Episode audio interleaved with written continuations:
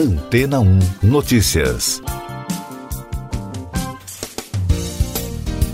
Bom dia! Mais um estudo publicado nesta semana foi destaque no mundo científico, um tema que se mistura com a ficção. Segundo o trabalho reportado na revista Nature, pela primeira vez é possível provar que os vikings estiveram no continente norte-americano há exatos mil anos para reforçar a tese de que em 1021 havia a presença do grupo no continente, pesquisadores usaram um método novo. Eles analisaram o impacto da radiação cósmica sobre madeiras encontradas em um sítio arqueológico. Essa radiação cósmica está relacionada a tempestades solares e os estudiosos sabem que esses eventos podem ser usados como referência, porque os raios emitidos deixam marcas nas árvores. Até hoje, o único local conhecido da ocupação dos vikings é a Baía de Lonsomidus, localizada no extremo norte da ilha de Terra Nova, no Canadá, onde estão as fundações em madeira de oito construções. A travessia do Atlântico, realizada por marinheiros escandinavos, foi a primeira de um grupo europeu muito antes de Cristóvão Colombo, que chegou quase cinco séculos depois. O interesse pela cultura viking por parte dos pesquisadores não é de hoje, mas o interesse do público em geral tem se renovado devido ao sucesso de séries e filmes. Os vikings foram exploradores, guerreiros, comerciantes e piratas nórdicos escandinavos que invadiram, exploraram e colonizaram grandes áreas da Europa e das ilhas do Atlântico Norte a partir do final do século VIII até o final do século IX. Em 2013, a série Vikings, filmada na Irlanda, escrita e criada por Michael Hurst para o History Channel, se tornou um grande sucesso de audiência na era das plataformas de streaming. A produção irlandesa-canadense estreou em 3 de março no Canadá e terminou em 30 de dezembro do ano passado, com distribuição pela Prime Video. O roteiro é inspirado nas sagas do viking Ragnar Lodbrok, um dos mais conhecidos heróis nórdicos lendários.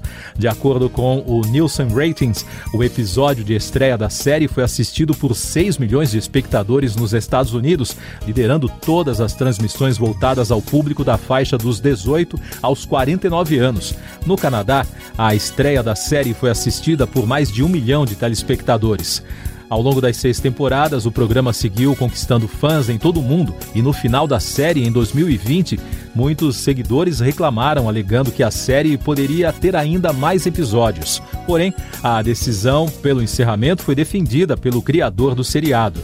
Apesar dos pesares, os fãs inconformados com o fim da aventura podem ficar tranquilos, porque um spin-off do mundo nórdico já batizado de Vikings Valhalla está sendo preparado pela Netflix. A nova produção deve se passar 100 anos após os acontecimentos da série original. A plataforma ainda não divulgou a data de lançamento, mas, segundo fontes consultadas pelos portais de entretenimento, a nova série deve ser lançada entre o segundo semestre deste ano ou início do próximo. O spin-off terá 24 episódios na primeira temporada, de acordo com as reportagens. E daqui a pouco você vai ouvir no podcast Antena 1 Notícias. Paulo Guedes confirma auxílio de 400 reais e diz que estuda alterar teto de gastos. Câmara rejeita a PEC que aumenta poder do Congresso sobre Conselho do Ministério Público. Parlamento Europeu bloqueia acordo comercial com o Brasil.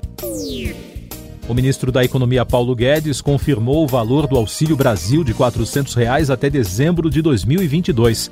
Ele afirmou na quarta-feira que ainda estuda a forma de alterar o teto de gastos para pagar o benefício durante evento do setor imobiliário. O programa, que vai entrar no lugar do Bolsa Família e do auxílio emergencial, começa a ser pago em novembro, segundo o ministro da Cidadania, João Roma. A Câmara dos Deputados rejeitou a proposta de emenda à Constituição que poderia alterar o chamado Conselhão do Ministério Público.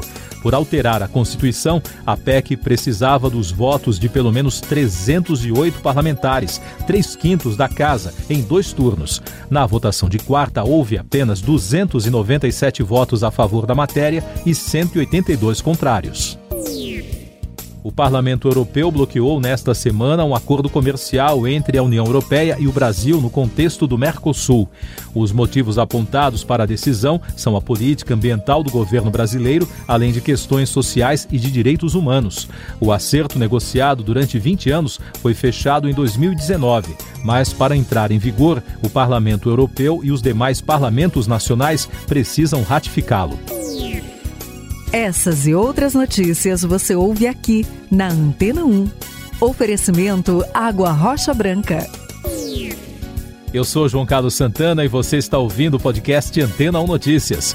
O relatório final da CPI da Covid, apresentado na quarta-feira pelo senador e relator Renan Calheiros, pede 68 indiciamentos. A lista inclui o presidente Jair Bolsonaro, os seus três filhos, ministros, ex-ministros, deputados e empresários. O documento completo tem mais de mil páginas. Para ser aprovado na próxima semana, o texto precisa dos votos da maioria dos membros. Já o senador governista Marcos Rogério apresentou um relatório alternativo ao texto em que alega que o trabalho da cúpula formada pelos senadores da oposição foi parcial. Além de negar as acusações feitas ao governo, o texto do senador faz uma autocrítica sobre o tratamento precoce contra a Covid-19.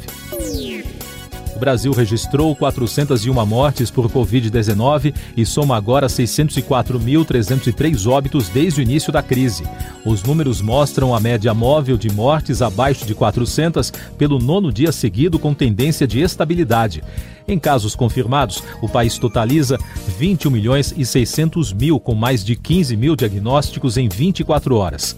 E o balanço da vacinação contra a doença aponta que mais da metade da população brasileira está totalmente imunizada, com mais de 107 milhões e 400 mil, um total que já chega a 50,35%. Outros destaques nacionais no podcast Antena 1 Notícias: o relatório com diretrizes para tratamento ambulatorial de Covid-19 no SUS foi apresentado à Conitec, a Comissão Nacional de Incorporação de Tecnologias ligada ao Ministério da Saúde. O documento mantém o entendimento de que não existem medicamentos recomendados no kit Covid, como hidroxicloroquina, azitromicina e ivermectina. A reunião para apreciação e aprovação das novas diretrizes está marcada para esta quinta-feira. O Tribunal Superior Eleitoral agendou para a próxima terça-feira, dia 26, o julgamento de duas ações contra a chapa do presidente Jair Bolsonaro e do vice Hamilton Mourão por disparo em massa de mensagens via WhatsApp nas eleições de 2018 e uso fraudulento de documentos de idosos para realizar essas ações. O julgamento foi liberado pelo corregedor-geral, ministro Luiz Felipe Salomão. A reunião da comissão especial que analisa a proposta de emenda constitucional dos precatórios na Câmara dos Deputados foi novamente adiada na quarta. O encontro foi remarcado para esta quinta. As negociações ocorrem em meio às discussões em torno do valor do Auxílio Brasil, que poderá ficar fora do teto de gastos. Essa regra fiscal limita as despesas públicas ao orçamento do ano anterior, corrigido pela inflação. Agora os destaques internacionais. O chefe de governo italiano, Mario Draghi, afirmou que a cúpula dos líderes do G20, marcada para o final de outubro em Roma, discutirá a mudança climática pouco antes da COP26 de Glasgow. As principais potências econômicas mundiais se reunirão nos dias 30 e 31. A Conferência das Nações Unidas sobre Mudança Climática está prevista para ser realizada de 31 de outubro a 12 de novembro, sob a presidência do Reino Unido. O evento pretende anunciar medidas históricas para tentar conter o aquecimento global. O presidente do Equador, Guilherme Lasso, se recusou a ir ao Congresso apresentar a sua versão do escândalo que envolveu seu nome na investigação jornalística Pandora Papers. Lasso foi chamado pela Comissão de Garantias Constitucionais do país para dar seu depoimento depois que a reportagem revelou que líderes e personalidades de todo o mundo esconderam ativos em paraísos fiscais. Na Espanha, os moradores da ilha de La Palma voltarão a ser isolados, muito provavelmente nesta quinta, quando o fluxo de lava do vulcão Cumbre Vieja, que se expande pela região sul, chegar ao litoral. Ontem, segundo a agência F, faltavam apenas 100 metros para o rio de rocha derretida chegar ao mar. No Japão, Monte Aso, vulcão localizado na principal ilha ao sul do país, entrou em erupção e expeliu cinzas de até 3.500 metros de altitude o fenômeno interrompeu as escaladas em um dos principais pontos turísticos da região. As autoridades advertiram sobre um possível risco de fluxos de lava e queda de rochas. O nível de alerta subiu de 3 para 5. Não há relatos de feridos nos arredores até o momento. Noticiário Econômico. A Apple manteve o posto da marca mais valiosa do mundo pelo nono ano consecutivo, de acordo com o ranking Interbrand. A Amazon em segundo lugar e Microsoft em terceiro completam o pódio das três mais valorizadas no último ano. O crescimento da Tesla foi o principal destaque da lista. O valor de mercado da empresa cresceu 184% em relação a 2020, saltando da posição de número 40 para o 14º lugar. No mundo das criptomoedas, a Bitcoin alcançou na quarta-feira a marca dos 65 mil dólares. É a primeira vez que o criptoativo ultrapassa esse valor. A disparada se deve ao entusiasmo dos investidores com o fato de a moeda poder agora operar com um fundo negociado na Bolsa de Valores americana. A cantora Mariah Carey se tornou a nova garota propaganda da exchange americana Gemini.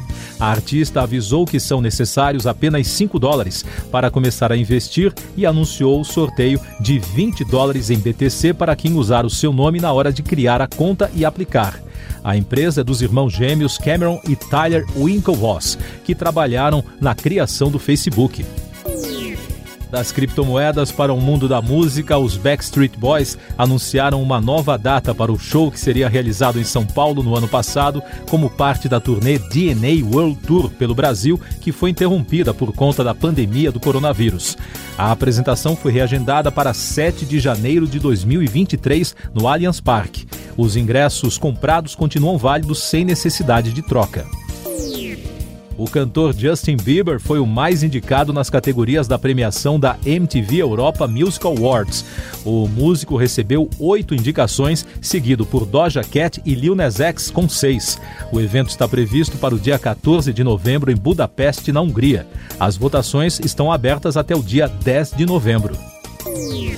Você confere agora os últimos destaques do podcast Antena 1 Notícias, edição desta quinta-feira, 21 de outubro. As bolsas asiáticas fecharam majoritariamente em baixa no dia de hoje, à medida que a endividada gigante do setor imobiliário chinês, a Evergrande, voltou ao radar dos investidores ao fracassar na quarta-feira na venda de uma fatia em uma de suas subsidiárias. Na Argentina, o prefeito de Buenos Aires, Horácio Rodrigues Larreta, anunciou que o uso de máscara deixou de ser obrigatório em espaços públicos ao ar livre na capital. A decisão ocorre diante da evolução da pandemia e o avanço da vacinação. O chefe de governo, no entanto, garantiu que o item de segurança continuará sendo exigido em ambientes fechados e onde houver aglomerações. Siga nossos podcasts em antena1.com.br. Este foi o resumo das notícias que foram ao ar hoje na Antena 1.